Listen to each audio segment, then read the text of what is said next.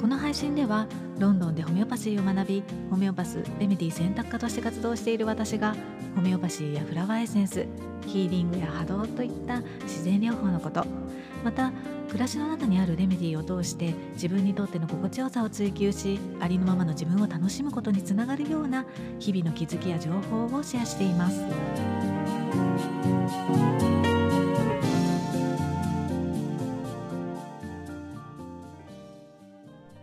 んにちは。ホメオパスレメディ選択科の香りです。先週の配信はちょっとスキップをさせていただいたんですが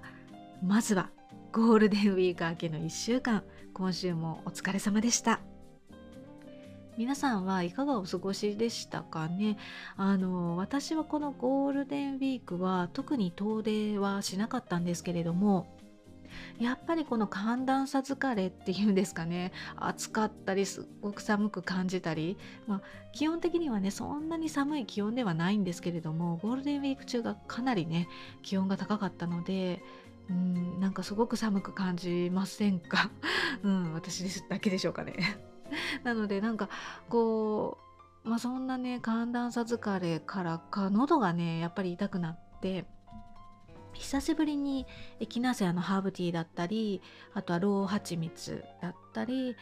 あのホメオパシーのレメディーだったり、うん、っていうまあ私にとっては三種の神器みたいなねこうセルフケアアイテムで、まあ、セルフケアをしました。うん、で、まあ、この、まあ、3つのツールと睡眠をしっかりとると、まあ、私の場合はあの喉の痛みなんかはね結構すぐにあの良くなるしもう翌日にはねすっかり元気になっていることがあの多いですね。うん、皆さんは何かこう自分専用のこんな時にはこれを使うっていうこうセルフケアアイテムってご用意されていらっしゃいますか？まあね、レメディキットをお持ちの方はね、レメディキットっていうのもあるとは思うんですけれども、うん、ま、最近ね、本当に地震も多いのでね、こう、災害対策とか、災害グッズとしてもまあもう一回ねこのご自身のセルフケアアイテムっていったような、まあ、ツールの見直しっていうのをしてみてもいいかもしれないですね。で今日は、まあ、本当は、まあ、ゴールデンウィーク明けということなので、まあ、長期の休み明けに役立つようなそんなレメディーのねお話でもしようかななんていうふうに思っていたんですけれども、まあ、あのついこの間、まあ、友人とねお茶をしていてまあ、改めてああそうだよななんていうふうにね感じたことがあったので、まあ、そのお話をね今日はシェアしてみたいと思います。友人なんですけれども、まあ、彼女は本当にね食事とか運動睡眠ってあのしっかりとあの管理管理というか、まあ、習慣化していて、まあ、会うたびにね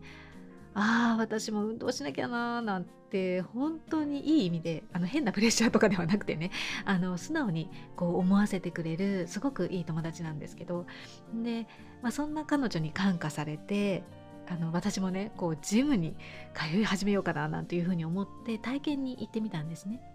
で、まあ、そこで、まあ、運動をした後にまあお風呂ね温泉だったんですけれどもあ気持ちいいなーなんていうふうにあの思いつついやでもこれなんかシェディン気にならなくもないななんていうふうにね 思ったりもしたんですね。でまあプールも、まあ、全身運動になってすごくいいななんていうふうに思ったんですけれども、まあ、よく考えたら塩素だらけだななんていうふうに なんかねこうつい思ってしまった自分がいてで実は彼女もそういったことが気になるタイプなので、まあ、ちょっとねそんな話をしたら「いやそうなんだよね」でもまあ避けようと思ってももう無理じゃないっていう話になって、うん、で、まあ、そういうのが、まあ、気になるからじゃあやりたいと思ったことでも諦めるのか。まあ、そういったねもちろん選択肢もあるんだけれどもなんかそれじゃ生きづらいし楽しくないよねっていうふうにねあの話をしていて、うん、でまあだからまあこれからは影響を自分がね受けにくくすることっていうのと、まあ、定期的に抜いていく、まあ、デトックスしていくことと、まあ、気にしすぎないことが大切になるんじゃないかななんていうふうにまあ、そんな話を、まあ、していたんですね。でまあ自然療法とかを学び始めたりとか、まあ、実践し始めたりするとあの食のこととか電磁波のこととか、まあ、他にもいろんなねなんだろうこう有害なこと っていうのにあの意識が向きがちになるあのことがあると思うんですよね。うん、なんかこうあれも悪いこれも悪いっていう感じでね。で、まあ、私もそうだったんですけれどもまあなんだろうこうより健康に、まあ、軽やかに、ね、幸せに暮らしていきたいって思って、まあ、そういう学び始めたりとか実践し始めたのになんかそれが逆に生きづらさにつながってしまうっていうね。うんまあ、どんなにねいろいろと気を使って暮らしていても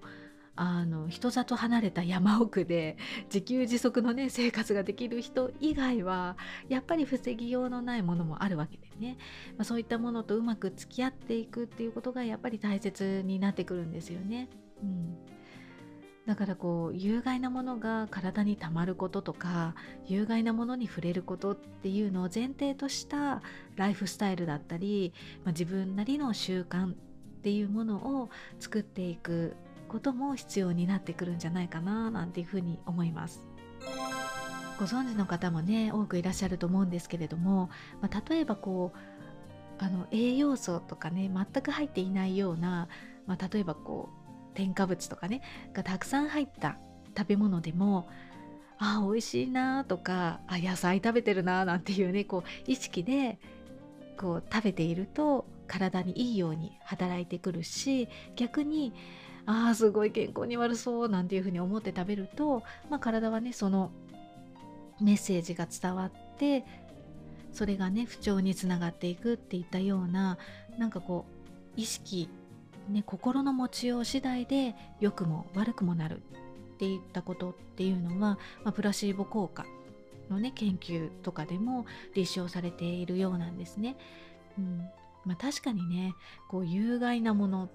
とかを徹底的に排除されている方の中で健康そうな人っていうのにはねあんまりお会いしたことがないっていうのも事実なんですよね。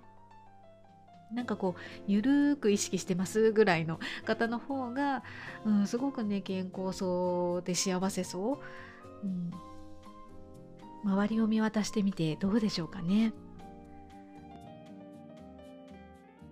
よくコンサルテーションの中でもあの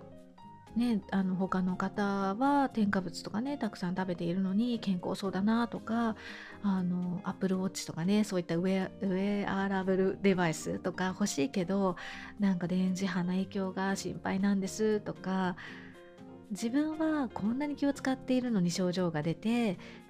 そういうのを気にしていない人はなんか影響が出ていないっていうのは何でなんだろうとかねっていうことをあの伺うことがあるんですけれども、まあ、実際は2パターンあって体に悪いっていうね、まあ、そういった知識とかあの意識があってちょっとね過敏になっていてそれが症状につながっているっていうケースとそれが悪いとか害であるっていうことをあ害であるっていうか、まあ、その影響を受けているっていうことは知らなくってでまああの症状が出ているっていうケース、うん、であの2つ目のこの知らなくて症状が出ているっていうケースの場合はその影響を与えている可能性がある。ものからなるべくね離れてみるっていうあのことがやっぱり必要になってくるんですけれども1つ目の場合は、まあ、もしかしたらこの意識の持ちようによって症状が軽くなる。っていうこともあると思うんですよね。うん、ただまあその自分の意識を変えることっていうのがちょっとね大変だったりするかもしれないですけどね。うん、でまあどちらにしてもこのライフスタイルの中でこうどうその有害なものと付き合っていくのかっていうのを、まあ、自分が置かれた環境とか状況状態、うん、そういったものをまあ踏まえて探っていくっていう、まあ、そんなねプロセスを通して自分にとっての落としどころっていうのをあの見つけていくとうん、いいんじゃないかな。で、まあ、レメディーセッションでは、まあ、そんな落としどころを見つけるプロセスっていうのもサポートしているので、まあ、ご興味のある方はあの私でもいいしあの、まあ、他のねホメオパスの方でもいいと思うので、まあ、相談されてみるといいんじゃないかななんていうふうに思います。はい。今日は、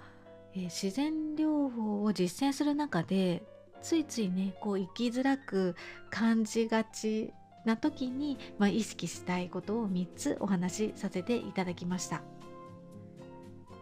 えーと、1つ目が有害なものから影響を受けにくい心と体づくりをする。2つ目が定期的にデトックスをする。3つ目が気にしすぎないですね。はい。いかがでしたでしょうか？それでは良い週末をお過ごしください。